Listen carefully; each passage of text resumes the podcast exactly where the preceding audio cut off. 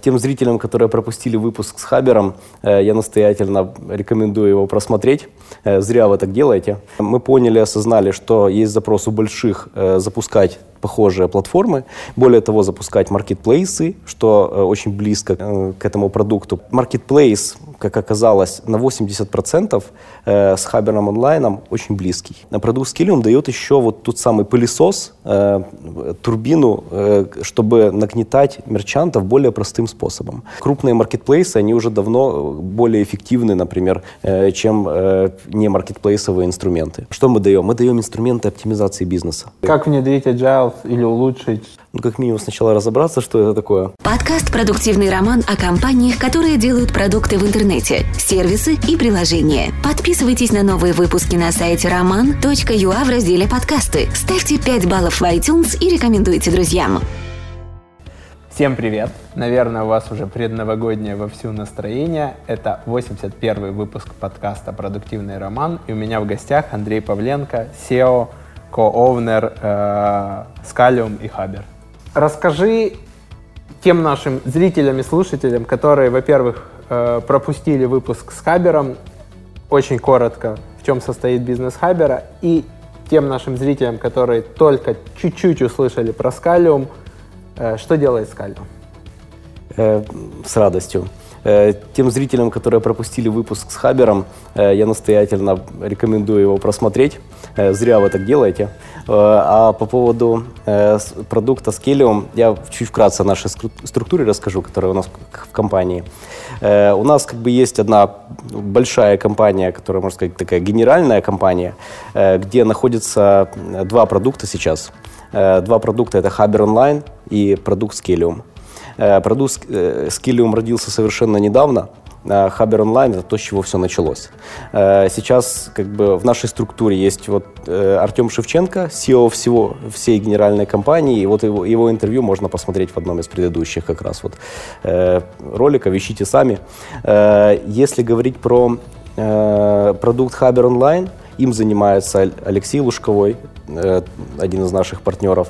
Э, он драйвит полностью это направление. И в один прекрасный момент родился наш продукт. Э, как мой продукт, который я, которым я занимаюсь, это продукт Scalium. Он, ну, как правильно читать?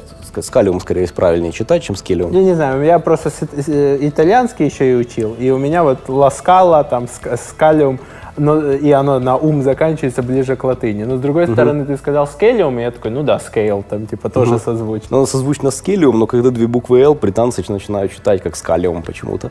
Ну, вот лучше, но у меня тогда оно созвучно с каким-то другим плохим словом, поэтому я предпочитаю скелиум.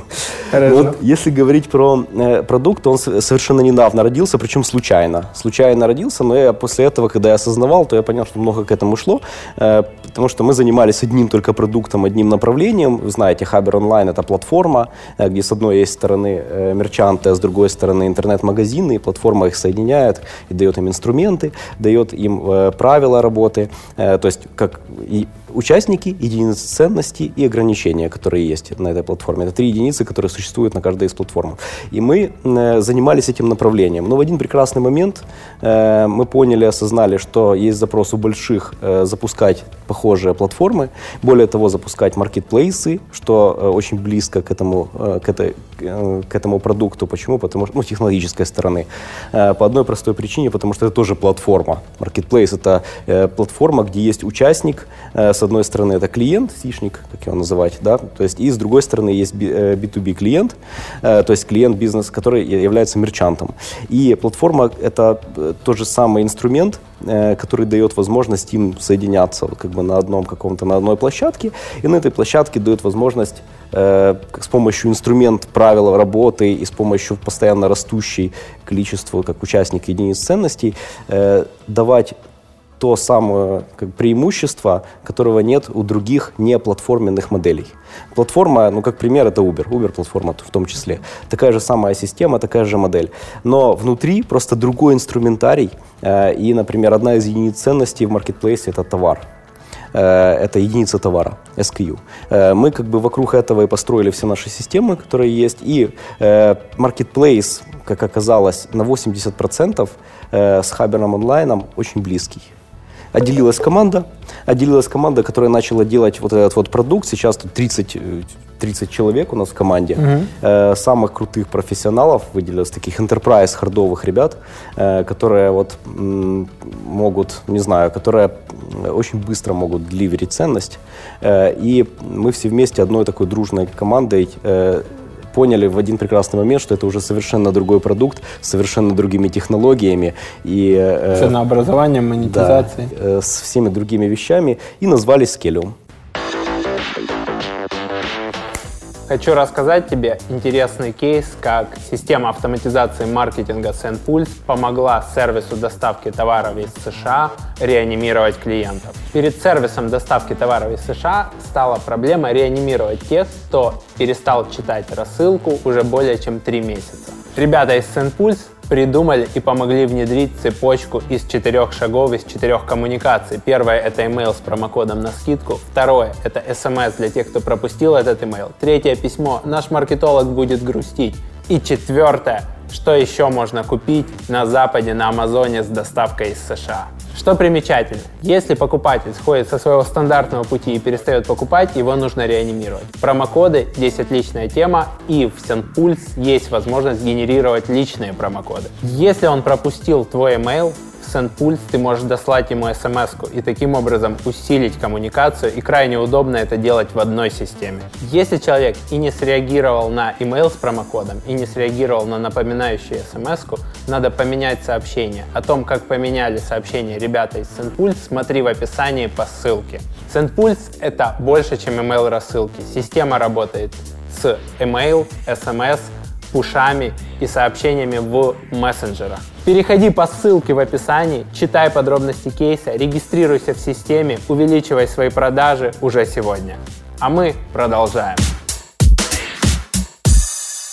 Окей. Okay. То есть получается, что Хабер помогал выйти малому и среднему бизнесу в маркетплейсы, Scalium, он помогает уже крупному enterprise бизнесу построить свой Свой. marketplace, куда пойдут вот этот вот малый и средний бизнес. Да, именно. Э, вот так мы сначала и думали, э, так. что потому что у нас вначале попались именно большие клиенты, э, большие, то есть сначала вот Leroy Merlin большой клиент, потом угу. другие подтянулись, и мы понимаем, что м, классно, мы можем построить именно продукт для них. Каким образом? Давая именно решение. Для нас как бы то решение, которое мы даем с точки зрения технологии, всегда является инструментом решения их задач, и мы даем им инструмент, с помощью которого они решают свои задачи. После этого подтянулась еще команда, нужно команду дать, нужно операционную команду им еще дать, нужно еще дать консалтинг по маркетплейсовости, что же это такое, что из себя представляет, как его правильно использовать.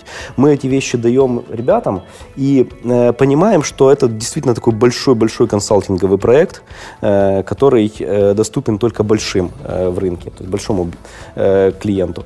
Но с течением времени оказалось чуть-чуть иначе.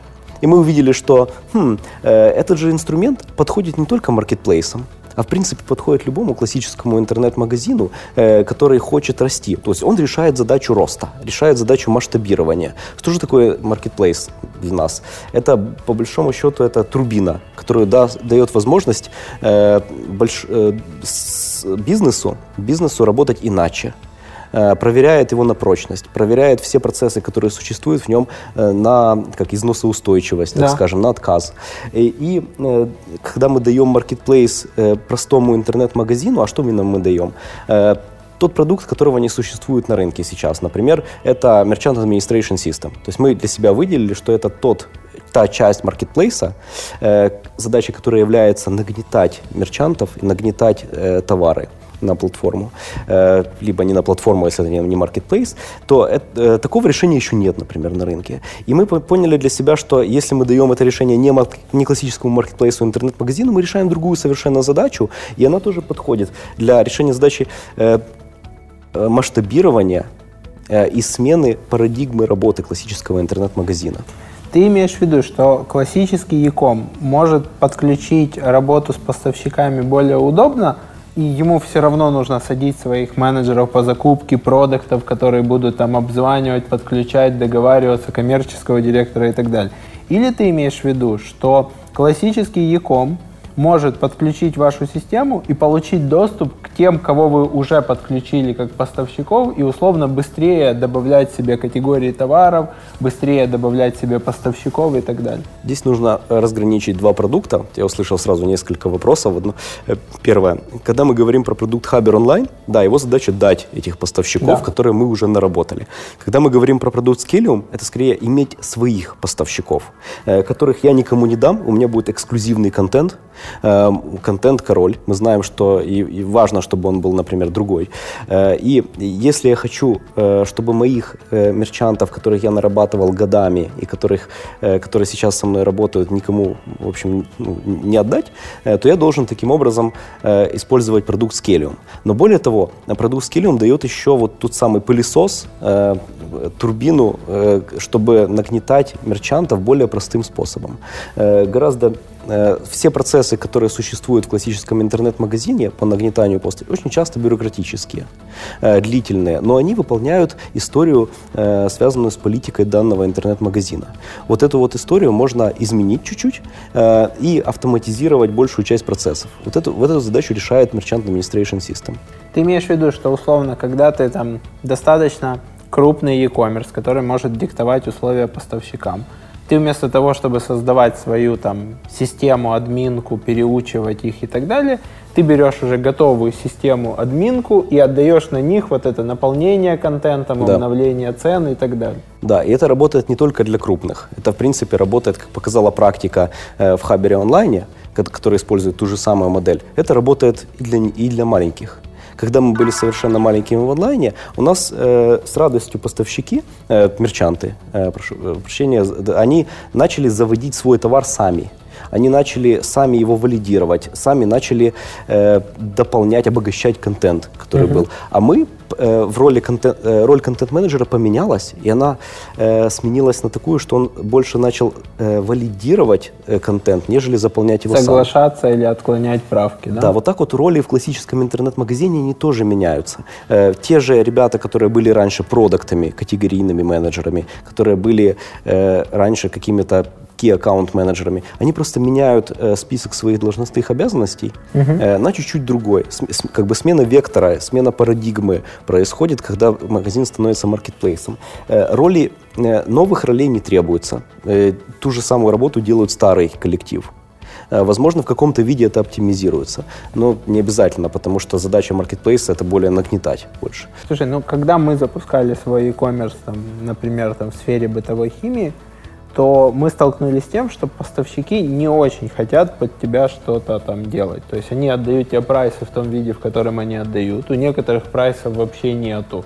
Да, да. Учетную систему PDF писал программист, который улетел, и мы им придумывали решение с виртуальным э, PDF-принтером, который распознавал печать из этой системы в э, Excel-ку, они там скрывали наличие, обновляли цены раз в день.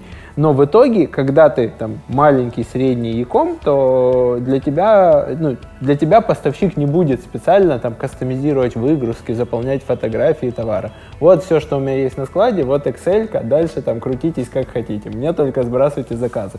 Это будет, пока у него нет продаж.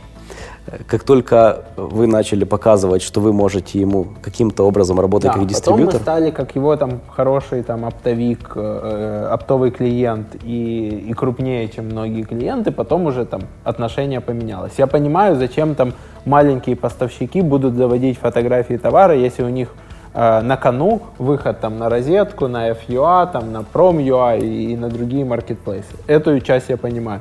Пока мне не очень понятно, зачем им это делать, если на кону какой-нибудь маленький интернет-магазин, который, не знаю, там, торгует настольными играми. Угу. Вот он торгует, у него там 7 поставщиков, он, он начинает приходить к поставщикам, а теперь, ребята, заживем по-новому. Вы там не, не до конца все помните, что у вас на складе, а теперь вы в моей админке должны обновлять описание товара, а мой контент-менеджер будет ставить галочки «да-да», «нет-нет».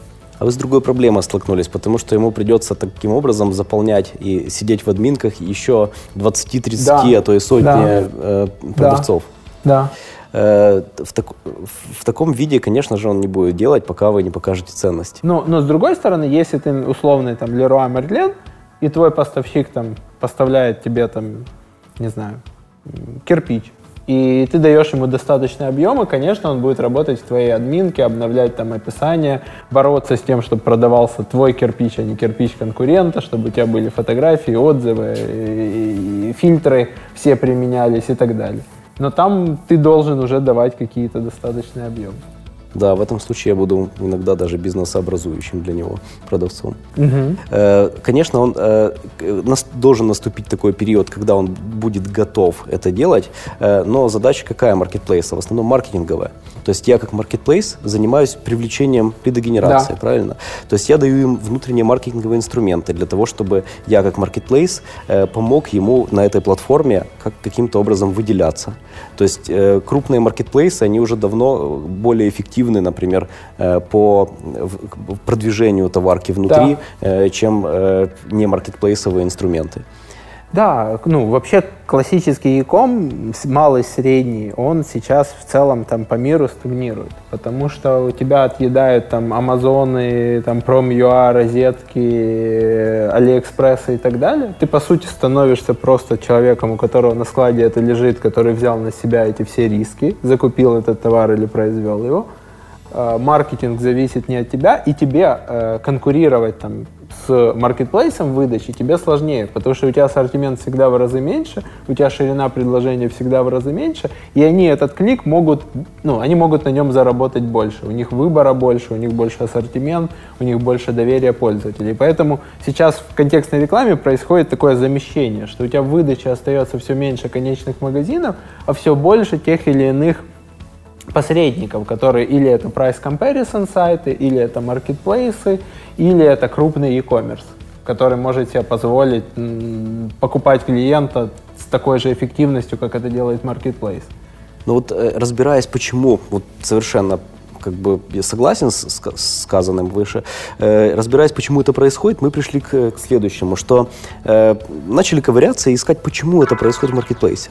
Э, это, это происходит за счет того, что, а, э, все классические отделы компании изменили свою парадигму работы, а, они стали более адаптивными. То есть они больше подстраиваются под рынок. Например, нету четко заточенного продуктолога под мое направление, не знаю, сантехника. Да. В маркетплейсе такого не должно быть, потому что вдруг появится какая-то смежная категория, мы не знаем, кто ей должен заниматься. А более того, новая категория, которая постоянно это плюс, тестируется. Плюс убирается ну, вот этот фактор, что в классическом e чтобы появился там, не знаю, там еще 3000 холодильников, тебе нужно отфотографировать эти 3000 холодильников, посадить контент-менеджера, подключить поставщиков на это там, или закупить на свои склады. И это все снимается, эти все риски перекладываются на э, собственно, конечного владельца этого товара, но в marketplace перекладывает огромное количество этих рисков с себя. Если mm-hmm. не продалось, он ничего не теряет. Вот. И э, также происходит как бы сама э, смена модели работы внутри. То есть мы считаем, что должно быть несколько инноваций у маркетплейса. Первое – это, ну, понятно, технологическая инновация, инновация в управлении, то есть в командообразовании, ну и продуктовая инновация. Uh-huh. Мы говорим, что эти все три вещи могут присутствовать в платформенной модели, э, которая является маркетплейс. Если мы говорим, что э, про э, продуктовую инновацию, да, это технологическое решение, которое объединяет все внутренние процессы процессы внутри. Мы, например, построили такое решение, которое закрывает все базовые процессы маркетплейса. Естественно, мы еще не находимся на том уровне, чтобы закрыть все полностью, угу. база закрыта. Э, раз. Второе. Командное решение. Маркетплейс должен, как любой сейчас бизнес, э, топтаться на рынке в поиске своей ниши и правильного позиционирования. Это задача любой компании, э, маркетплейса тем более. Для этого ему нужна адаптивная команда. Для того, чтобы команда э, это делала, я использую здесь свой старый опыт как бы, и знания, которые, слава богу, не пришлось забывать из agile. Мы говорим, что окей, э, мы должны создать такую команду, которая должна постраиваться короткими итерациями под рыночные реалии. И таким образом э, она должна быть более адаптивная с возможностью Э, с возможностью позиционирования под потребности ну, нашего пользователя. Э, что это за команда? Это команда, которая больше всего подход, подходит, например, из модели, не знаю, из каркаса управления Scrum uh-huh. или каких-то других смежных каркасов. Но э, на основе должны быть метрики. Метрики, которые мы тоже берем из маркетплейса, а это лучше всего взять из философии Lean э, и э, как, оптимизировать можно то, что, что мы можем измерить. Да. Мы делаем базовые ключевые измерения, например, есть понятие SLA – Да, понимаем. Какое SLA?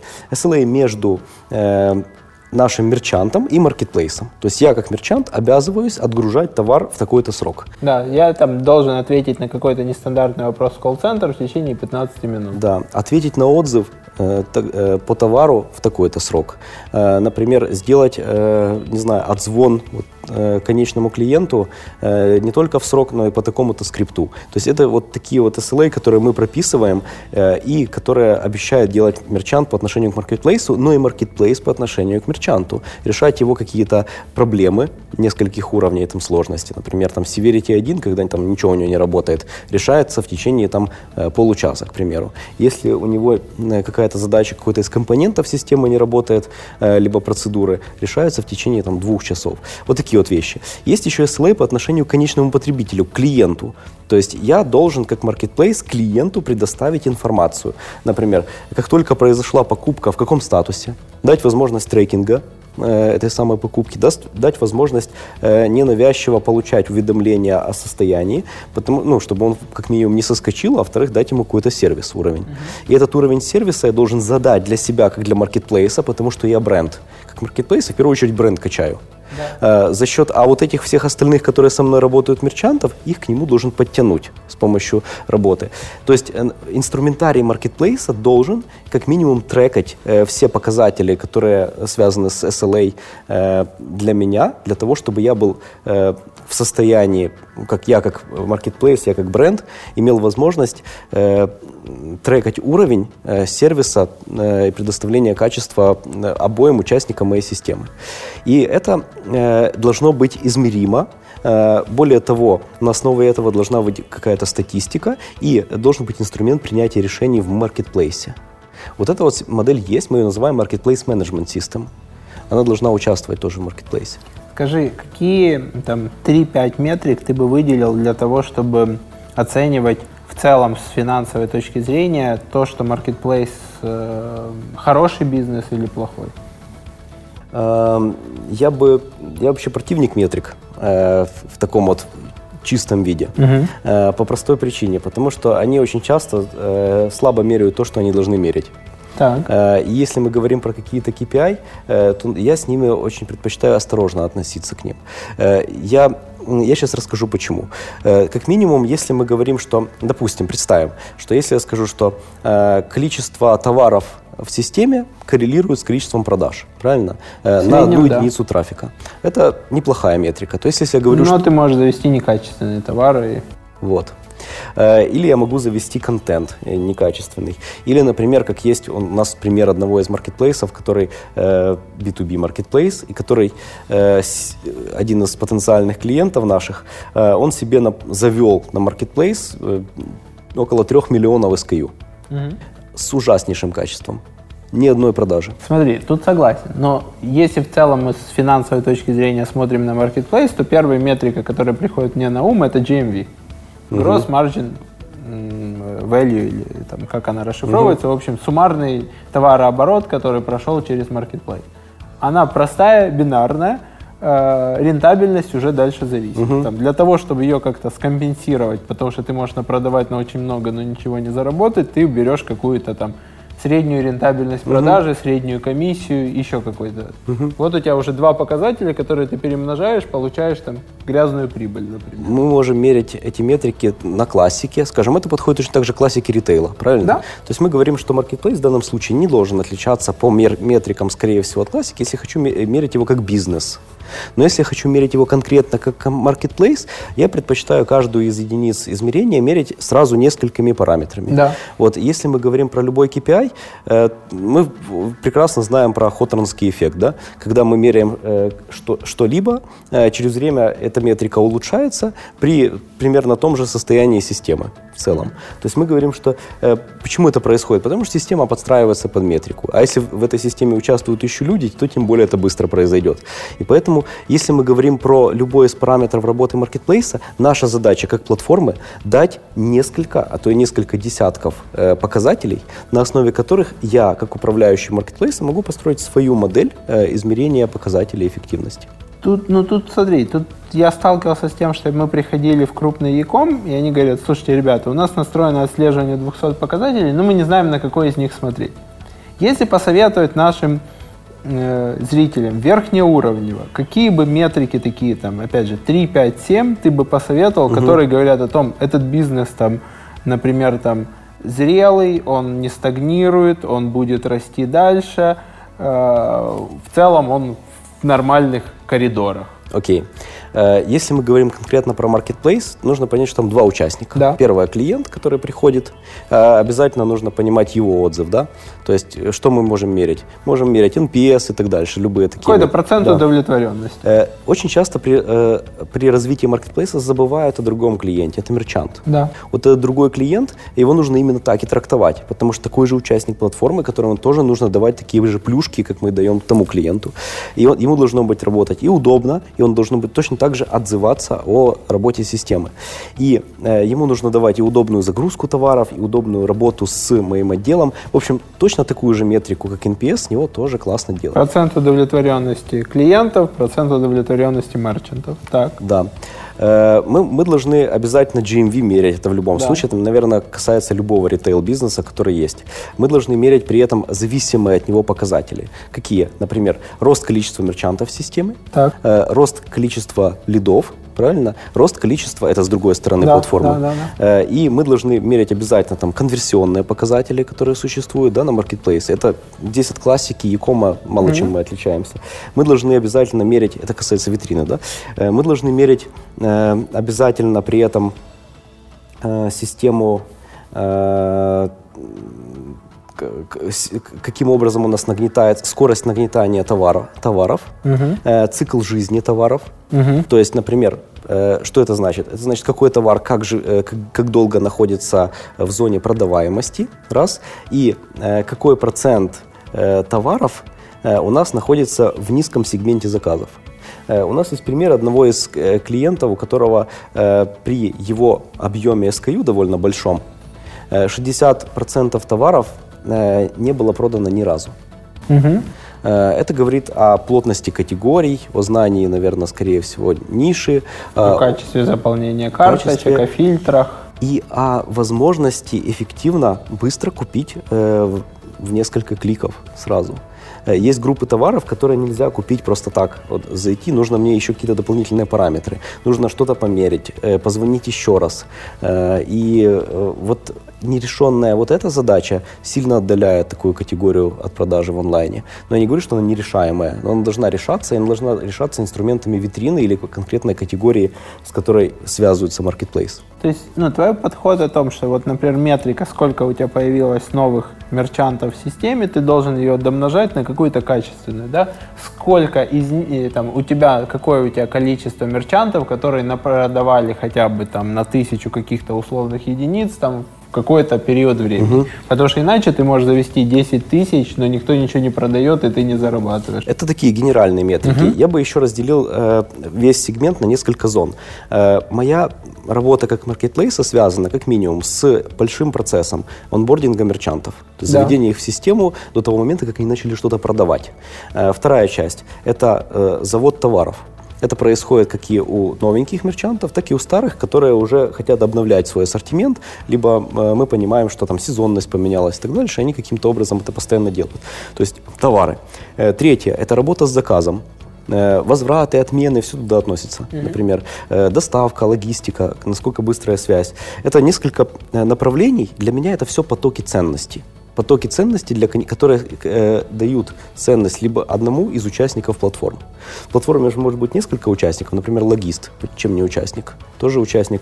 И мы говорим, что есть еще э, связанные с финансовыми операциями поток направлений э, и, э, ну, собственно, логистика отдельная. Да? То есть эти все направления, которые, ну, как минимум я сейчас на вскидку назвал, то есть их э, чуть больше мы выделили. То есть мы, э, эти все направления должны меряться. Как поток ценностей мы должны померить, где конечная эффективная э, точка ценности, э, вырисовать поток действий, который необходим для его совершения, и его оптимизировать. Лучше всего схлопнуть в минимум. Одна из задач бережливого производства – это поиск потерь на пути. Да. То есть мы говорим, что вот мы как платформа для себя решаем именно эту задачу. Мы даем ему метрики, как можно померить, например, где товар, который, возьмем процесс заведения товаров, где, э, в какой момент товар находился, например, э, между какими-то отделами, которые существуют в компании, э, в состоянии простаивания. Э, где карточка товара, например, э, находилась, э, ну, была, например, не в состоянии простаивания, где было множество перебросов с одного состояния в другое. И вот все остальные метрики, которые существуют, мы включили у себя в продукт.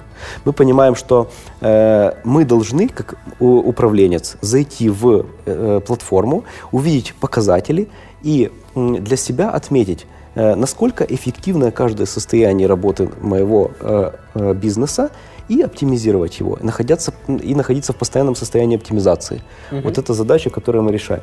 И если я э, смогу, э, воспользовавшись нашим инструментом, оптимизировать свой бизнес так, чтобы поток ценности был гораздо короче, эффективней, я увеличу все остальные показатели, которые начинаются от NPS, заканчивая GMV. Продуктивный роман. Твой подкаст в этом стремительном мире интернет-бизнеса. Да, если, ну, если вы определите для конкретного там маркетплейса узкие бутылочные горлышки, которые э, где происходят блокировки, или те этапы, на которых съедается большее количество времени, которое тормозит от момента там, э, желания э, мерчанта завести товар до момента его публикации, раскатки на сайте и выхода там, в маркетинговый автомейшн, да, чтобы его начало еще рекламировать, то, безусловно, скорость прохождения там, денег по системе, она, скорее всего, вырастет. Но при этом в вашем случае наступит экономия масштаба, если у вас будет 10 маркетплейсов, по которым вы понимаете, что вот такой NPS это нормальный, что вот такая вот там скорость заведения поставщика это нормально. Понятно, что там у кого-то там B2B очень жесткий, у кого-то там B2B2C, э, но в целом, как только у вас э, в системе много участников, которых вы можете сравнивать между собой, наступает там отдельный момент. Я когда-то общался с владельцами колл-центров, они говорят, ну вот мы там в Киеве все там зааптимизировали под Киевом, у них колл-центр, э, зааптимизировали, посчитали, все отлично, как бы, ну нормально, работает система. А потом говорит, а потом мы открыли э, колл-центр там в регионе. И выяснилось, что они сходу работают лучше, чем Киев. И мы устраиваем им, дословно он говорит, крысиные бега. То есть мы их начинаем сравнивать и говорить, вот в регионе ребята могут, а вы почему нет? Вы нам говорили, что это нереально, а вот здесь у них там процент э, времени, которое они говорят на линии, там проценты простое, там, там считается процент чистого говорения оператора к рабочей смене, он выше. Вот здесь вот они в перерывах меньше времени тратят. Вот здесь вот там удовлетворенность э, клиента и заказчика, она выше. Но ну, Давайте очень... подтягивайтесь. Это очень классно делать как раз вот с такими отделами, потому что это все-таки э, сотрудники как колл-центра, как мне кажется, как и менеджеры по продажам, им очень классно сравнивать и загонять в красную зону, потому что в красной зоне они более эффективны. Да. А у нас есть еще сотрудники, как мы называем, э, ну, наверное, глупо так называть, сотрудники умственного труда. То есть Креативных те, профессий. Именно. То есть, э, не знаю, маркетологи, разработчики, э, большинство тех Продукт ребят... Конечно, да, которые создают ценность конечную для потребителя. И вот э, таким ребятам устраивать им красную зону работы, э, это очень опасно. Э, очень опасно, но эффективно с точки зрения кризиса управления. Если да. мы находимся э, вот в состоянии, когда нужно создать, запустить маркетплейс, да, мы тогда можем мерить их по таким показателям. Но как только он запущен, и мы понимаем, что уже есть продажи какие-то, ну, MVP есть уже все, то есть у нас, мы говорим, жизнеспособное состояние совершилось, мы можем э, уже совершать базовые операции, бизнес as usual работает. В этом случае мы тогда можем э, крайне, наверное, неэффективно будет это использовать такие модели управления. Сколько у вас сейчас э, клиентов и оборота угу. на текущий момент? Ну, у меня есть данные за прошлый год. Э, за этот год еще не подбивали. За прошлый год у нас вышло чуть больше, чем 2,5 миллиона. Долларов? Да. Если говорить про текущий год, то вот есть еще несколько крупных сделок, которые могут совершиться. Я думаю, что будет либо такой же, либо выше. Угу. Мы сейчас не сильно растем, потому что э, для меня мы находились еще большую часть этого года в поиске бизнес-модели. Угу. Э, то есть, ну, как что такое стартап? Это э, нахождение э, повторяемой, масштабируемой бизнес-модели. Э, повторить... Или бизнес-модели, которые не работают по очереди. Да. Перебрать. Вот мы вроде перебрали, нашли как минимум две ниши, которые есть у нас в нашем продукте. Теперь мы э, уперлись в задачу как минимум их еще повторение не полностью решили, потому угу. что у нас нет там десятков клиентов, да, угу. то есть можно всех сосчитать на пальцах э, двух рук. Да. Э, при этом и там есть и крупные, и мелкие, как раз по двум нашим направлениям. Ну, мелкие, средние, скажем, э, средний малый бизнес. Но если говорить про э, масштабирование, мы вообще еще эту задачу еще не решили. Э, это должно быть задача как с точки зрения бизнеса, с точки зрения построения внутренних процессов. Поэтому вот этот год пока так же. Э, я считаю, что хороший показатель для нас будет минимальный следующего года, это там 30% в год угу. просто. Если это получится, то мы будем считать, что этот бизнес эффективный. Ну и у вас получается, у вас есть рычаг масштабирования, если, не знаю, если вы начнете подключать там не 3 enterprise, а 10, плане разработки, что вы одну и ту же разработку можете использовать несколько раз, вы можете делать более удобные там мобильные интерфейсы, приложения и так далее. Но с другой стороны, когда вам нужно будет масштабировать и подключать там не 3, а 10 enterprise клиентов, тебе нужно там в 3, а то и в 5 раз больше PM, э, sales manager вот. э, и людей, которых очень тяжело масштабировать, да. потому что ты в enterprise. Да, поэтому я вот такую часть бизнеса, работы именно с enterprise, считаю, как бы э, в нее верю, но не сильно, э, как бы вряд ли мы станем единорогом с помощью вот этой бизнес-модели, потому что она слабо масштабируемая. Все, что можно масштабировать с помощью людей... Но она ближе к сервисному бизнесу, да. чем к продуктовому. Именно, больше на аутсорс похоже. Да. То есть классика у нас, как, если мы говорим IT, про IT-компании, то я для себя выделил, наверное, три стадии их развития. То есть сначала это аутстав, ну, торговля головами, да, да, за границу. Потом аутсорс, когда уже есть не, некоторые компетенции, я могу им что-то посоветовать. Третье консалтинг, да. да. Э, еще четвертое продукт, конечно, но мы начали сразу с продукта, минуя все эти стадии, теперь пытаемся разобраться, это должен быть продукт с консалтингом или, или в случае больших enterprise продукт с аутсорсом. Угу. Если это продукт с аутсорсом, я не смогу масштабироваться. Э, более того, очень часто на аутсорсе тебе не пускают куда-то глубоко-глубоко в консалтинг. Да. Потому что либо так, либо, либо иначе. Определитесь, мальчики, да, говорят. Да, вы, вы руки или голова, да? Да, что вы делаете вообще? И если, а вот если мы занимаемся консалтингом, э, то э, в этом случае, как бы, ну, как генподрядчик, мы можем зайти в большую, большую компанию и э, предоставить ей услуги, как вообще делать маркетплейс, собственно, его сделать. Но здесь э, тогда есть очень такой нюанс. Вот вы знаете, вот если те, кто делают консалтинг, не всегда хорошо, чтобы они занимались э, исполнительными вещами, руками, потому что тогда и всегда э, у них предрасположенность склонить на свои услуги. Поэтому честный консалтинг вряд ли бывает именно ну, с тут, тут еще и, и другая есть проблема, то, что там типа, ну, во всяком случае, на рынке маркетинга очень любят э, продавать клиенту те стратегии, которые потом никто не планирует внедрять. То есть там... Я, что, я же сама стратег. Да, там типа, что вот, ребята, сделайте все вот так, а когда клиент такой, все нравится, все делаем, сколько это будет стоить, там типа выясняется, что это стоит в космос, а надо было сделать в разы проще. Да. Э, и э, мы для себя определились, как это делать. Мы решили делать два направления. Э, шикарный способ. Не выбираем или-или, а выбираем два. И мы делаем консалтинг. Это нам очень хорошо будет влиять на нашу как бы монетизацию. То есть это быстрый заработок. То есть мы занимаемся работой с большими энтерпрайзами. Ну, можно сказать, что это сейчас бюджетообразующее? Да. Это так и есть.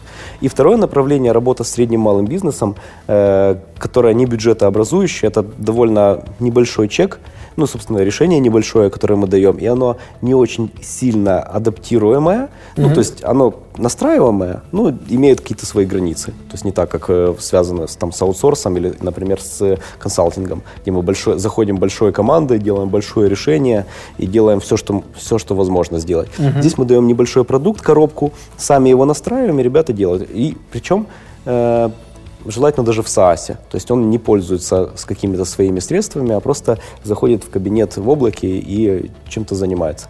Здесь вот это вот решение для маленьких, оно для, для нас масштабируемо, как минимум, потому что может зайти маленький клиент, то есть э, средний интернет-магазин, э, бюджет маркетинга, маркетинга которого позволяет использовать инструментом, который будет служить, э, грубо говоря, турбиной для его бизнеса.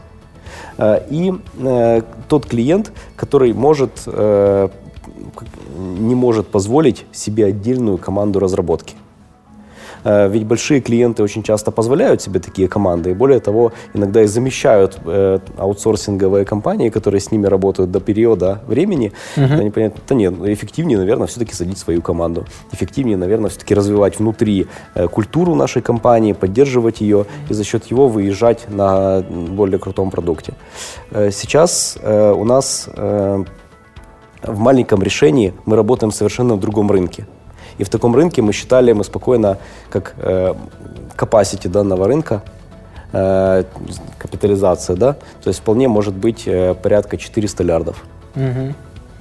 Слушай, ну с другой стороны, у тебя, да, у тебя этот маленький рынок, он self-service, он там SaaS. Да но у тебя же там очень сильно фрагментировано все. То есть кто-то на Shopify, кто-то на Magento, кто-то на самописи, кто-то выгружается на 5 маркетплейсов, кто-то не на один, у кого-то поставщики вот здесь, у кого-то Excel, у кого-то еще что-то. Какая у вас там стратегия? Вы будете становиться middleware, которая там объединяет, вот у магазина угу. есть, там, да. не знаю, там фронт, да, там типа то, что видит потребитель, есть бэк, то, что там типа ск- э, остатки, склады, там перемещение, исполнение заказов, есть фронты там на маркетплейсах. Мы, вы вклиниваетесь где-то по центру и соединяете потоки и распределяете их и делаете просто более эффективные вещи, потому что ну, каждый там интернет-магазин, ему невыгодно каждый сам себе там, не знаю, писать решения для отправки смс, писать решения для объединения с учетной Шину какую-то, да? Э, писать решения там типа для отслеживания логистики, потому что, ну да, в целом там API доступен, но каждый, когда сам за это платит, он получается, ну, просто там 100 магазинов 100 раз заплатили за одну и ту же задачу. Угу. Изначально, да, именно такую задачу мы хотели решить, угу. э, при этом предоставив тот набор инструментов, который объединяет вот эту вот тучу э, взаимосвязей, э, которым об, оброс маленький интернет-магазин, мы понимаем, что клиент более вредный здесь. Угу. Э, у него нет своей разработки, ему попадает все на блюдечке. Э, если у меня есть интеграция, например, у нас с новой почтой, она должна быть сразу из коробки. Да. Э, Причем, если это Укрпочта, тоже такая какая-нибудь интеграция должна быть, похожая с ней. Да, да. Э, должно быть максимально все автоматизировано, и не должно быть минимум операций, которые делаются руками. Более того, если я работаю с 1С, пожалуйста, номенклатура должна оттуда выгружаться в, эту же систему, например, и дообогащаться в ней. У нас, ну, PIM, например, есть внутри одной из ядро системы, Product Information Management, система, которая хранит товарку упаковку всю. То uh-huh. есть это категории товаров, это, не знаю, семьи товаров, э, наборы атрибутов, это, сеты атрибутов и так дальше. Это все хранится там внутри. И э, если мы даем такую систему, она должна как минимум заместить уже э, старый, но уже работающий хорошо способ э, ведения вот этого учета. Э, у нас в классике это 1С, наверное. Но она хранит только номенклатуру в основном. Да, она Может, в большинстве больше... не хранит там фотографии, видео, сложные деревья и так далее. Это уже в каком-то другом месте, это уже нужно связать. Да. Э, а когда он, э, его просят сделать выгрузку для какого-то своего дистрибьютора, это происходит через третью систему. Ну, откуда появляется та PDF или HPEG, иногда такое возникает, которые присылают тебе конкретный мерчант. Оно возникает как раз из вот того самого места, третьего, третьей системы, которая у него существует. Она может возникать еще из, не знаю, его промовского магазина, например. Взял YAML, выгрузил, например. Да и так дальше. То есть мы должны связать эти все элементы, быть такой, да, шиной, шиной данных, которая это все объединяет. Мы решаем эту задачу. Это, конечно, такая сложная задача и очень-очень локальная для каждого рынка. Да. Например, товарка будет локальная для рынка СНГ, потому что, э, как бы, во-первых, язык или русский, украинский, либо ну, как-то так, да. Либо, если мы говорим про э, про системы, связанные с логистикой, то оно еще более локально, оно к стране привязано. В большинстве случаев, да. Да, и мы должны сделать для каждого региона, на который мы выходим с таким решением, свое, свою интеграционную часть. Да. Э, но ядро оставляет, остается одними, одни, одним и тем же. При этом э, это, если мы говорим про интеграционную задачу. Но и частично же... вы же тут еще и пересекаетесь с SaaS, которые предлагают там интернет-магазин на своей платформе. Конечно. И, и с маркетплейсами, которые предлагают тоже модули. Вот те модуль новой почты, вот те модуль смс, угу. вот те модуль связки с э, системой Кстати, email-маркетинга. Очень классная идея, и мы туда же на такие платформы хотим выходить. Пока что просто не в самом-самом первом приоритете, mm-hmm. но однозначно у нас будет э, плагин нашей системы и для Magento, и для Shopify, и для подобных таких вот систем. То есть мы туда обязательно будем выходить, мы туда смотрим. Э, и мы понимаем, какой чек э, вот подключения такой системы. Он совсем другой. Да. Он, это не, не знаю, не 6 нулей, когда мы говорим про работу с энтерпрайзами. Это все-таки гораздо-гораздо меньше, я не знаю, там начиная от 50 баксов. Вот сейчас, например, за, если поставить себе SaaS решение наше конкретно, ну, начать им пользоваться, это стоит 5000 в месяц. 200 долларов. 5000 э, долларов в месяц. 5000 долларов ты имеешь в виду enterprise решение? Или... Нет, это, это, это поддержка, это обновление, это постоянная доработка. Или это то, что ты называешь там малый, э, малый средний e-commerce? Это малый средний. Но это скорее малый, э, не знаю, малый, наверное, не, не по украинским меркам. Да, больше по европейским. По европейским, э, по американским, да, это действительно Мы малый. сейчас думаем, как же сделать для украинского рынка с, и с еще каким-то более урезанным решением выйти. В принципе, есть э, идеи, как это сделать, но пока еще как бы не придумали. Но это будет ну, как бы чуть-чуть более, скажем, э, инструмент, э, который э, узкоспециализированный. Это не такого широкого профиля, как мы считаем, э, задачу, которую мы сейчас решаем. Но мы, э, если, э, если мы решали, возвращаясь к предыдущему вопросу, задачу интеграции, это одна совсем задача. Мы решаем чуть-чуть другую задачу под другим углом. Интеграция – это всего лишь один из шагов к нашей задаче, э, а наша задача – это оптимизировать, дать инструмент для оптимизации и роста бизнеса текущего интернет-магазина. Мы даем задачу, решаем задачу перестроения его в современную бизнес-модель. И таким образом мы что мы даем? Мы даем инструменты оптимизации бизнеса.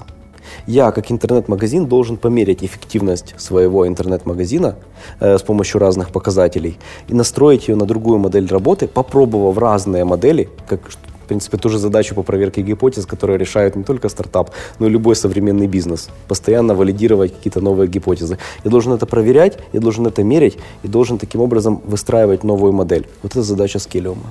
Продуктивный роман. Твой подкаст в этом стремительном мире интернет-бизнеса. Давай поговорим про твой agile опыт и опыт США. Расскажи э, нашим зрителям, как это было у тебя устроено, как ты пришел из agile в смешанную сейчас такую продуктово-сервисную э, компанию угу. Enterprise. Э, тернистый и долгий этот путь, э, но сразу расскажу, что это э, со Штатами у меня, у меня опыт небольшой, но простой.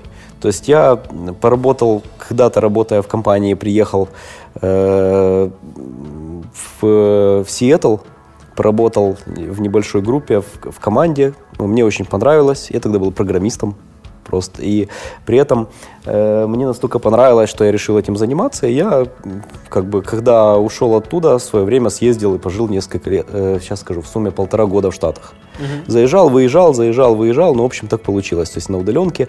В сумме я, я поработал, как казалось, в интересном проекте. И Э, который потом продался Амазону. Это была система э, так, таск-трекинга для операционной работы маркетплейса так мм. скажем. И мне, во-первых, тема понравилась, во-вторых, мне понравилась сама бизнес-модель, как работают со стартапами, то есть они вывели, получается, его хорошие показатели, Amazon обрати, как стали под радаром и продали эту модель. Э, мне было интересно тогда, как работая просто в разработке, как этим можно заняться, я себе отметил такую галочку в голове, было бы интересно таким заниматься. Э, ну, как бы в это время у меня начало получаться с консалтингом чуть-чуть, то есть я уже именно в разработке, чуть-чуть э, смежно, не связанная с разработкой у меня был консалтинг, но э, потом конечно же, по тренду э, теперешней agile я перекинулся не только на компании, занимающиеся разработкой, а другими направлениями, но при этом, э, как это у меня получилось, я просто познакомился в Штатах с одним из основателей э, скрама, uh-huh. Джефф Маккенна его зовут. И так получилось, что как бы он, мы с ним подружились, он меня начал как бы натягивать э, на свои какие-то мероприятия, которые он проводил.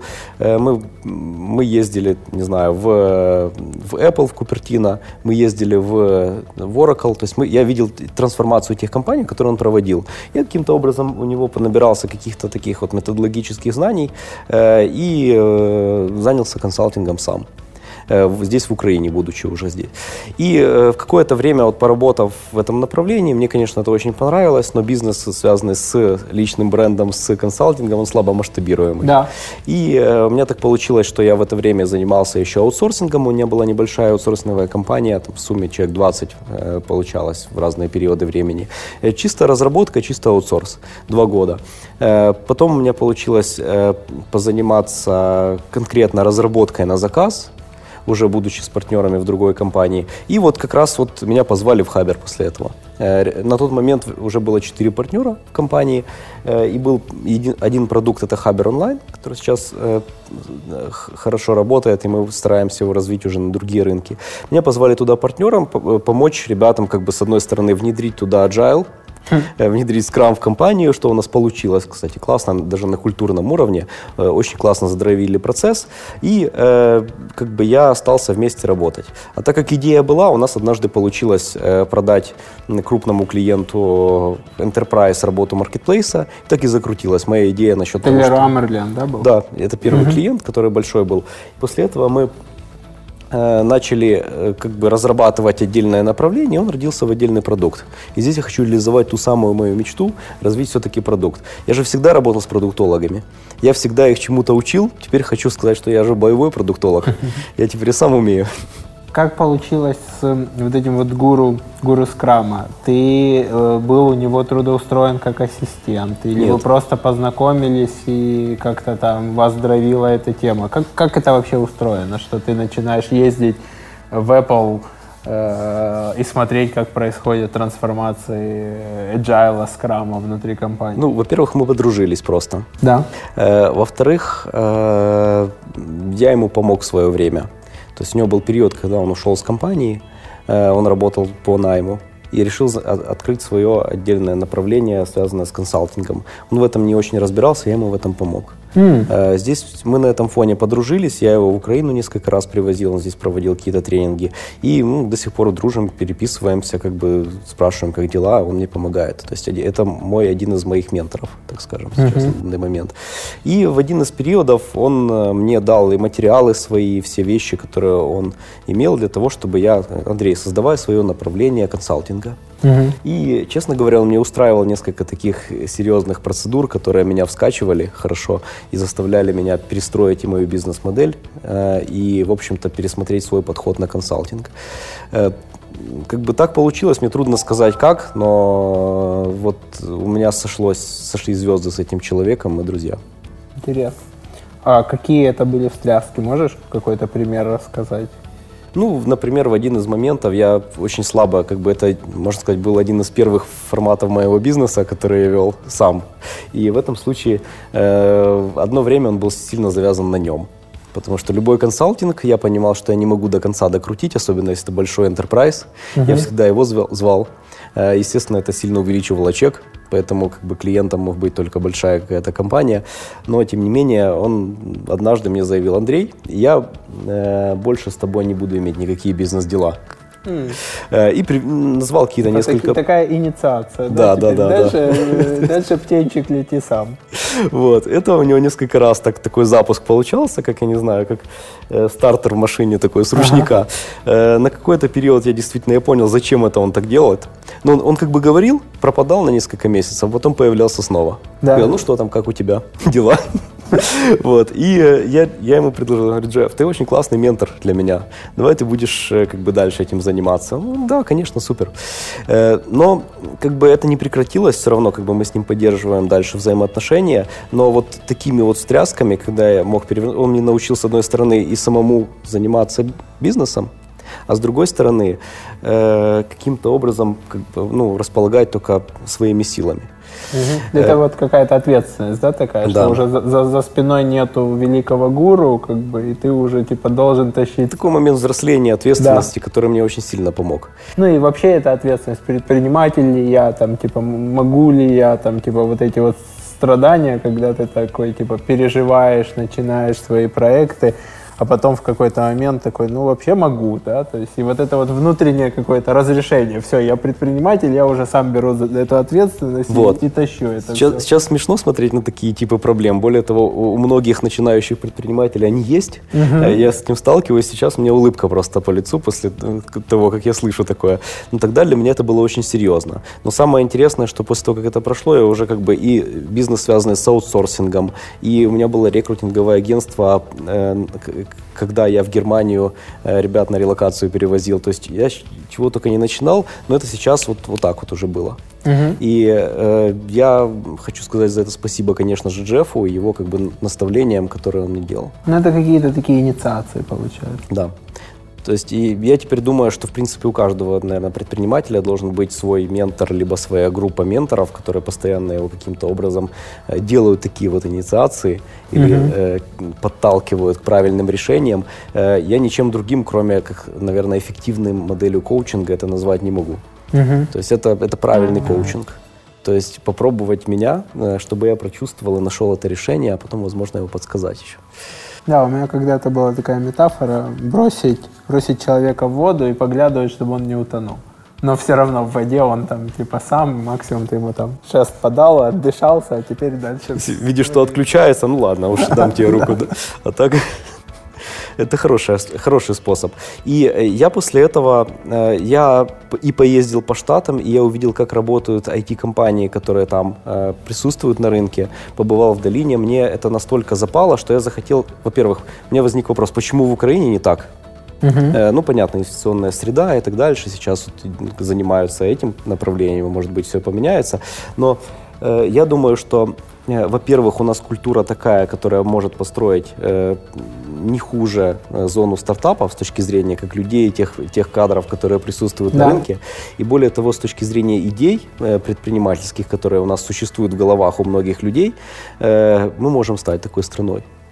Э, и поэтому я расцениваю любых конкурентов, которые возникают у нас рядом с нами на рынках, которые услышали, например, про модель маркетплейсовости, про то, что можно им делать, как партнеров, и с которыми нужно, конечно же, дружить. И я за, чтобы эти ребята тоже запустили свои продукты. Ты сейчас имеешь в виду вот эти ваши какие-то там типа тонкие перепалки с ребятами из, дай бог памяти, НФ называется, Фолкс, если я не ошибаюсь, э, с э, Хабером. Я сейчас, если честно, полностью э, в продукте Scalium. Я вот про вот, ну, такие как бы нюансы, связанные с рынком в Хабер онлайне, не сильно знаю. Более mm-hmm. того, скорее мы фокусируемся на, на том, что мы делаем, mm-hmm. а не том, как делают другие. И более того, мы всех любим и расцениваем как партнеры. Дай бог, у нас будет времени помогать им тоже, потому что каждый из наших ребят, которые есть на рынке, должен запустить свой продукт. Мировой рынок большой.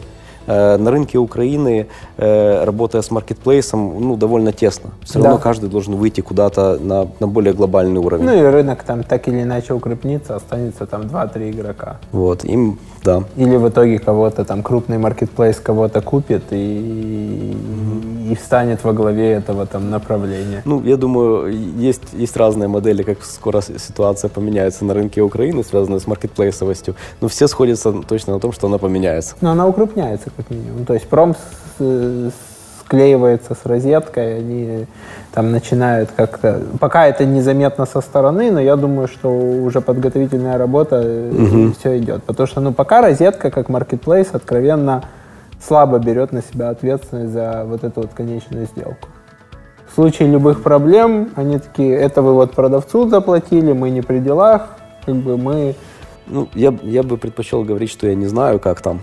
Э, вот, но все равно это приведет к чему-то хорошему. меня сдерживает, я поэтому не могу сказать, да. Да не, у нас нет никакой идеи, а мы больше как мы партнеры сейчас. Да. Мы партнеры, но я хочу сказать, что наше технологическое решение в виде скелиума, оно, э, как я бы сравнивал, скорее всего, двух маш... как две машины. Э, они примерно плюс-минус линейно э, зависимой одинаковой скорости едут э, друг по отношению к другу. Это не черепаха, черепаха и заяц. Это две реально машины. Поэтому наше решение, ну, оно очень близкое. Где-то лучше у розетки, где-то лучше у нас. Продуктивный роман. Твой подкаст в этом стремительном мире интернет-бизнеса. У меня есть подарок. Это чашка, которую можно использовать много-много раз. Австралийского бренда. Ой, круто, спасибо большое. Чего вот. я такое не видел даже. У нее все меняется.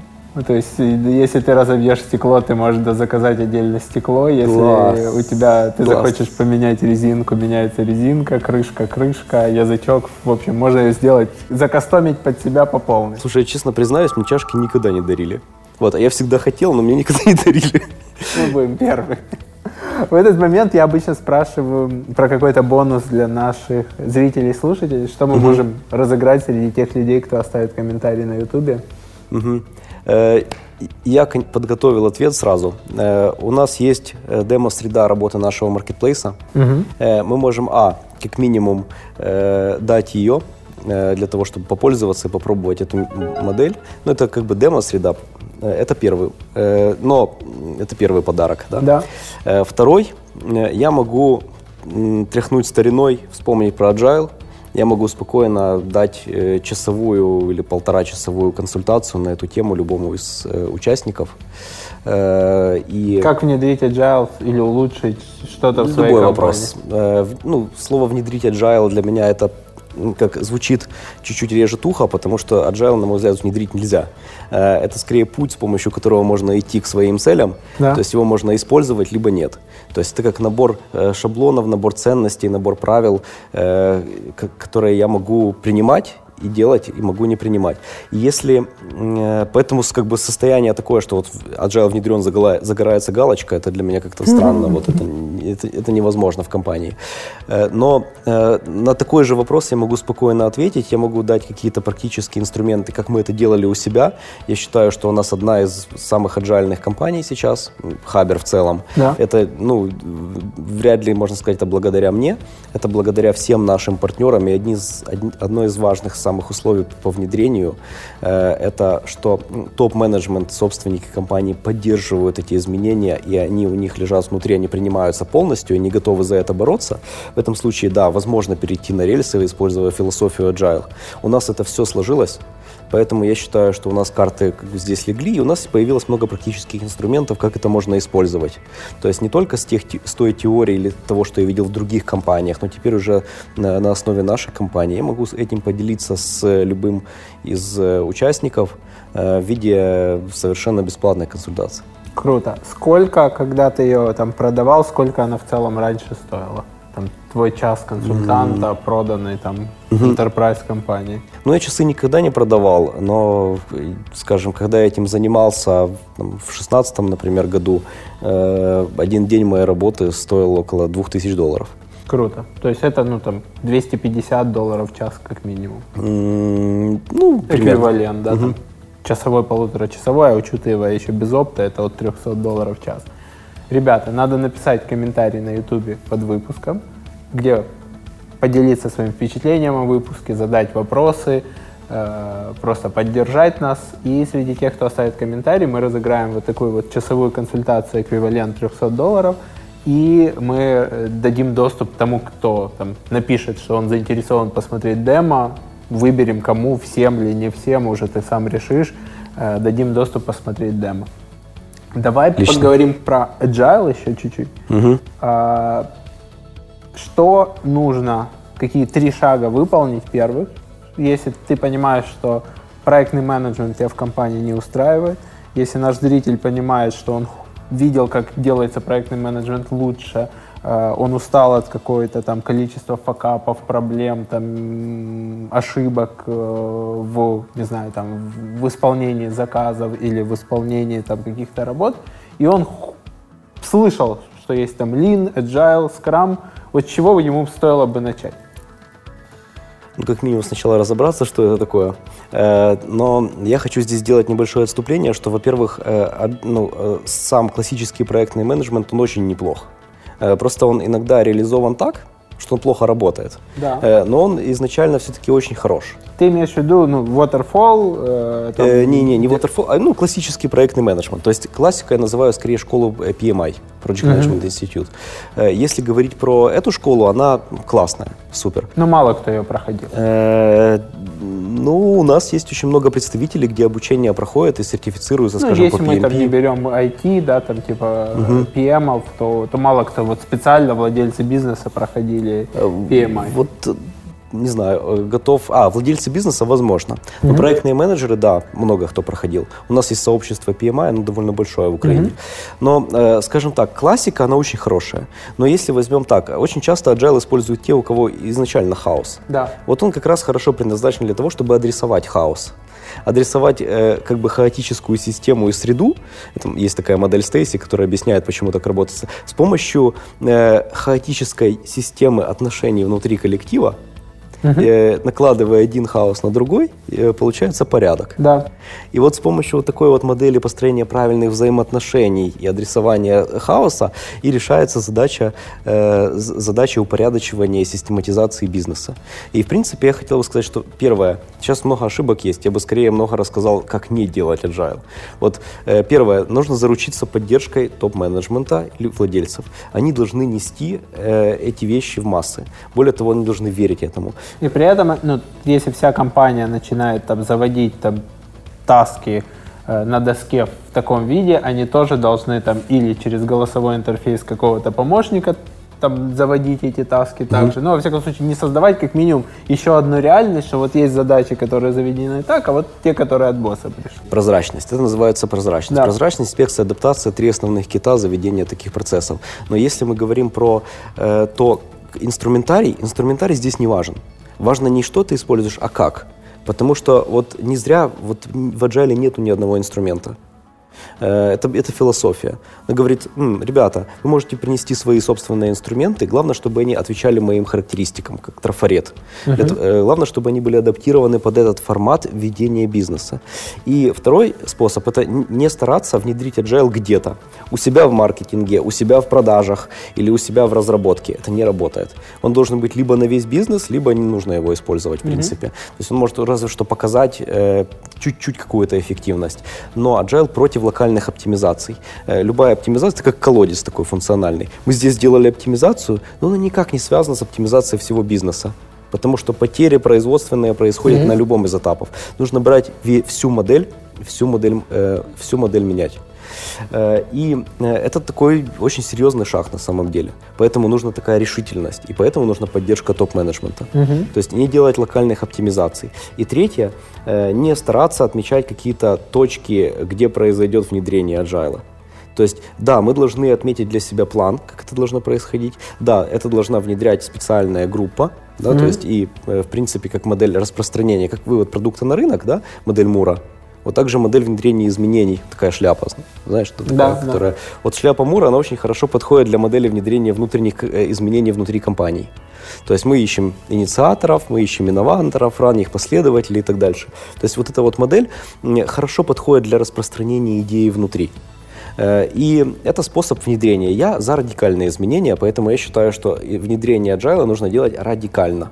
То есть, условно, там, с первого там, числа мы все делаем вот так. Или да. с понедельника живем по-новому не можем вот это вот половина команды вот так ведет, половина вот так, там типа бухгалтер у нас это все не поняла, поэтому там типа она по старинке через там зайти, постучи, напомни угу. и так далее. Да, кстати, бухгалтерия очень классно может работать в таком, э, с помощью таких инструментов, таких подходов, э, потому что их заказчик очень часто внутренний, да. либо люди, либо сам бизнес. И для них как раз идеально подходит такой формат работы. Ну и плюс у них достаточно повторяющийся. Угу задач. Э, ну вот именно так, да. Сначала мы обучаем всех, вводим проектную группу, которая вот этим занимается. И вот я здесь увидел, здесь нету противоречия классики. Agile может быть использоваться, быть, быть использован и на классическом проектном менеджменте сверху. Угу. Это нормальный подход. Просто он чуть-чуть меняет парадигму. Э, но при этом, если мы используем один из каркасов, например, Scrum, или ну, какой-нибудь, не знаю, вот канбан тоже относится к лину, наверное, да. но все-таки он с agile пересекается в том числе. Мы говорим, что используя любые из этих подходов, мы э, это совершенно разные способы сделать одно и то же. э, мы должны, конечно же, тогда э, ставить в противорез классический проектный менеджмент или что-то другое. Но когда мы говорим про agile, а agile это философия, uh-huh. а не подход к управлению, то есть мы говорим, что э, его можно использовать практически везде. Хорошо. Нас смотрит менеджер, он пошел, заразил собственника и другую команду топ-менеджмента. Они такие мы слышали, есть Lean, Agile, Scrum, Kanban, Kaizen, 6 Sigm и так далее. У нас в голове полный хаос. С чего им стоит начать? С какой-то книги, с какого-то обзорного курса, с какого-то классического видео, да. с того, что спросить своих, там, не знаю, ребят, у которых очень похожий бизнес, что вы у себя внедрили? Э, позвать сертифицированного тренера и провести э, какое-то обучение, как минимум для а начала. А если он сертифицирован только по скраму, а тебе нужен, не знаю, ну не канбан, тебе нужен agile или lean? Э, окей, э, сертификаты существуют везде, есть э, Lean Kanban University, да? Да. Э, в принципе, это по канбану. Есть то же самое, связанное как бы с agile, да, там Нет ли там перекоса, что тебе там скажут, внедряй вот это, а для тебя оптимально было бы там чуть-чуть по-другому? Сейчас просто появилось очень много тренеров личностного роста, которые пошли в тему agile. Да. Вот, и они начали рассказывать раньше, как, как быть более эффективным, э, про тайм-менеджмент, а сейчас начали рассказывать просто, как быть agile. Да. Э, и в этом случае вот есть небольшое опасение, что можно получить просто чуть другие знания. Э, либо подходы, которые внешне похожи, но в корне отличаются, а корень э, в agile один и тот же. Поэтому мне, ну, я поэтому советую именно сертификатов начинать, сертифицированных каких-то вещей. Но если мы говорим про начало внедрения, всем нужно находиться на одной страничке знаний да. компании. Нужно привести э, к одному какому-то стандартному набору знаний для того, чтобы... Что такое Agile? Это самомодифицирующаяся система. Мы, создавая из компании Agile систему, мы создаем генетический алгоритм, который сам внедряет новые изменения. Не факт, что они эффективны, они случайные. Угу. Но те новые изменения, которые мы прижились. родились, они прижились. А кто говорит, что они прижились? Рынок. Да. А где возникает эта идея? У всего коллектива. Если мы создаем такую систему, то здесь уже не важно, какого типа знания они получат в начале. Важно, чтобы они были, как бы, корень этих знаний был именно правильный, связан с agile, и все.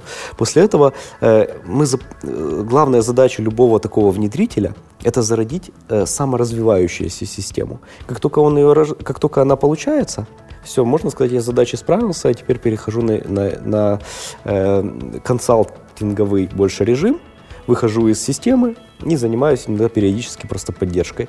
Но э, когда э, мы занимаемся этой системой, то для, для нее что важно?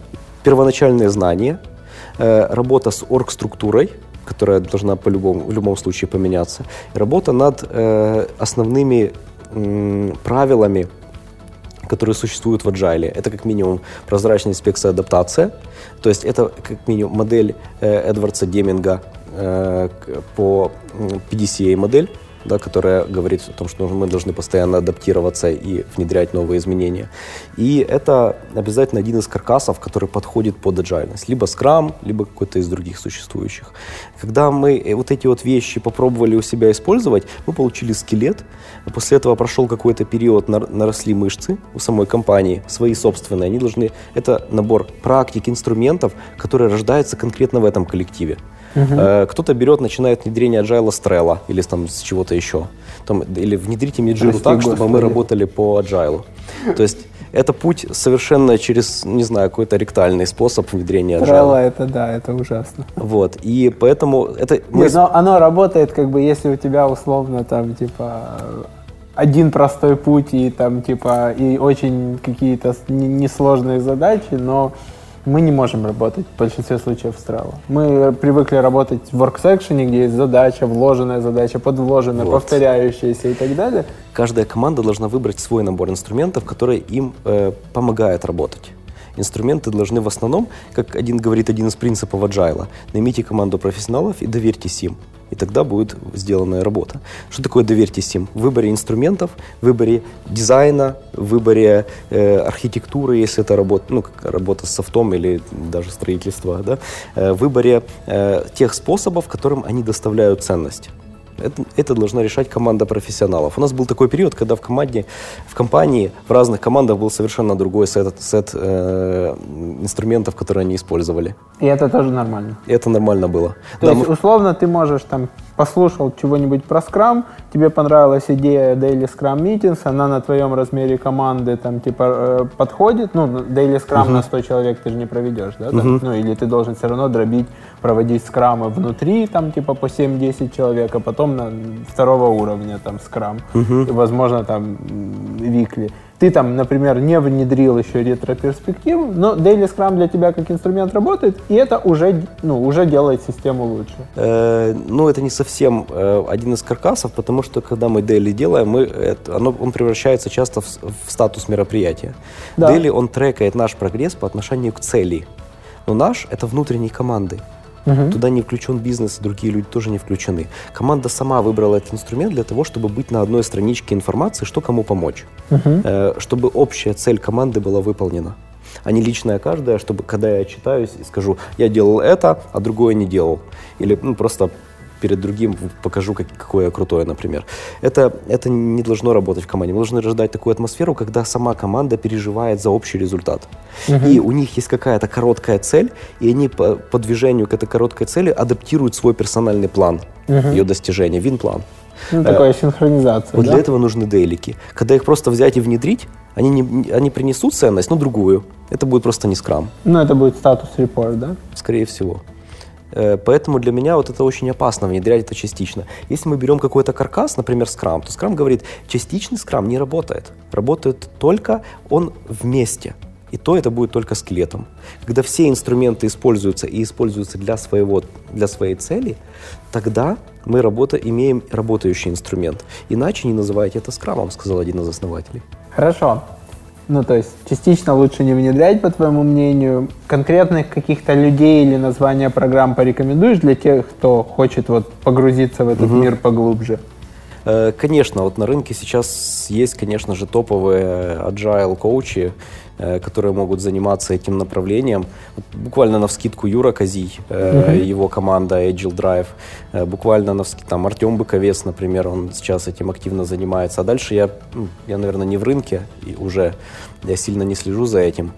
Э, вот я могу бесплатно вот к этому, к этому э, после этого видео, тем, кто ответит на больше всего вопросов, тоже дать консультацию, но это будет в очень ограниченном формате, потому что угу. это сейчас не мой бизнес. Ну и к ребятам, у ребят есть там открытые мероприятия, можно прийти на открытое мероприятие, прежде чем там да, перейти да. к более глубокому внедрению. Э, да, конечно, то есть можно, можно заняться как минимум изучением рынка, кто есть, можно зайти на сайт Scrum Alliance, посмотреть, кто в списке сертифицированных тренеров, или на сайт scrum.org и посмотреть, кто в списке сертифицированных тренеров, и звать себе этих ребят, они точно проверенные. То есть я, это как с точки зрения с чего начинать. Но, в принципе, надо зародиться терпением, силой воли и желанием перестраивать свою компанию. И понимать, что это путь, которого не будет конца, то есть это будет просто постоянный. А для этого сначала желание меняться самому. Потому что очень часто этот процесс становится сильно больный для собственника и для тех, кто и для топ-менеджмента. Что он, как говорю, это как злая теща, которая приехала в ваш дом, она покажет все недостатки бизнеса. То есть, условно, когда вот показывают там, не знаю, кохана мы вбываем у детей, да, когда родители говорят там типа психологу, ну вы скажите там ребенку, чтобы он нас слушался. А психолог чаще всего показывает, что родителям нужно меняться, а потом поменяется ребенок. Да, это что-то подобное.